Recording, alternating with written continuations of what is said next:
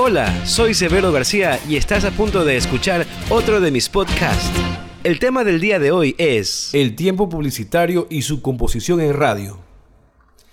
La radio es un medio de comunicación con muchos años en el mercado. Ha tenido su evolución, ha cambiado el estilo de locución, los gustos musicales de los oyentes, el estilo de edición e incluso la tecnología aporta cada día para facilitar distintos procesos. En la actualidad es más fácil realizar una grabación con un home studio. Ahora tenemos interfaces de bolsillo, micrófonos USB, los mismos que se conectan a un computador portátil. Utilizamos un software de edición y podemos enviar en segundos a nuestra producción a cualquier lugar del mundo. Sin duda los tiempos cambian. Al momento de producir un spot publicitario tenemos que tener claros puntos importantes, como conocer la marca y su actividad, conocer la voz de marca, identificar los puntos fuertes de la marca, acoplarse o diseñar la campaña publicitar, musicalizar correctamente el anuncio, o en mejor de los casos, crear una canción para fondo que identifique la marca en sus campañas, elegir el locutor o locutora que se adecúen al spot a producir, realizar el guion de manera creativa, donde se diga lo necesario y no se aburra al oyente. Existe información que no es relevante, hay datos que están de sobra, escuchado spots de panaderías donde se nombran más de 10 tipos de panes. Y si también tienen el servicio de repostería, le suman el contenido con algunos tipos de postres. A eso hay que sumarle la información innecesaria como más de un número de teléfono y frases tan trilladas como será atendido por su gerente propietario y el nombre, ¿no? Y parece increíble que hasta en ocasiones ponen y esposa.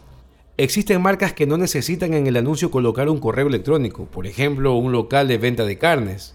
¿Cuántas veces en promedio la gente escribe para pedir carnes vía correo electrónico? Para tener un dato más certero se debe realizar el respectivo estudio, pero yo te pregunto, ¿cuántas veces has escrito por correo electrónico para comprar carnes? ¿O cuántas veces has llamado por teléfono para realizar una compra en una boutique? No pierdas el tiempo pensando, simplemente no lo has hecho. Con esto quiero decir que existe información que para ciertas marcas no es de importancia al momento de realizar una campaña en radio. Existen mercados en los cuales se ha malacostumbrado al cliente, produciéndole spots muy extensos. El cliente llega a pensar que es lo correcto porque se llena de información el anuncio, pero no se da cuenta que termina siendo aburrido. Los primeros 4 segundos de un spot son importantes para captar la atención del oyente. Si eso no ha sucedido, es muy probable que se pierda el interés y por ende el mensaje no llegue. Qué bueno es cuando se nos graba un extracto de un comercial. Esto sucede cuando la composición es agradable al oído o tiene su toque creativo al más alto nivel. De pronto se nos quedó una frase bien compuesta o la voz del locutor o locutora fue tan agradable. De pronto la interpretación fue genial. No nos dimos cuenta, pero el spot quizás duró entre 25 a 35 segundos. Si publicitamos una panadería, pregúntate, ¿qué vende? La respuesta es panes, si publicitamos una tienda de electrodomésticos, pregúntate, ¿qué venden? La respuesta es electrodomésticos. Y así sucede con muchas marcas. Hay ocasiones en las que solo el nombre dice mucho. Por ejemplo, Pastelería El Sol. ¿Qué se te viene a la mente? Yo también lo sé. Venden tortas, bocaditos, postres y más. Considero que nombrando lo principal es suficiente, pero si podemos desarrollar un guion donde se posicione el nombre y se coloque una idea que anuncie lo que se vende sin decirlo mucho, entonces dimos en el clavo.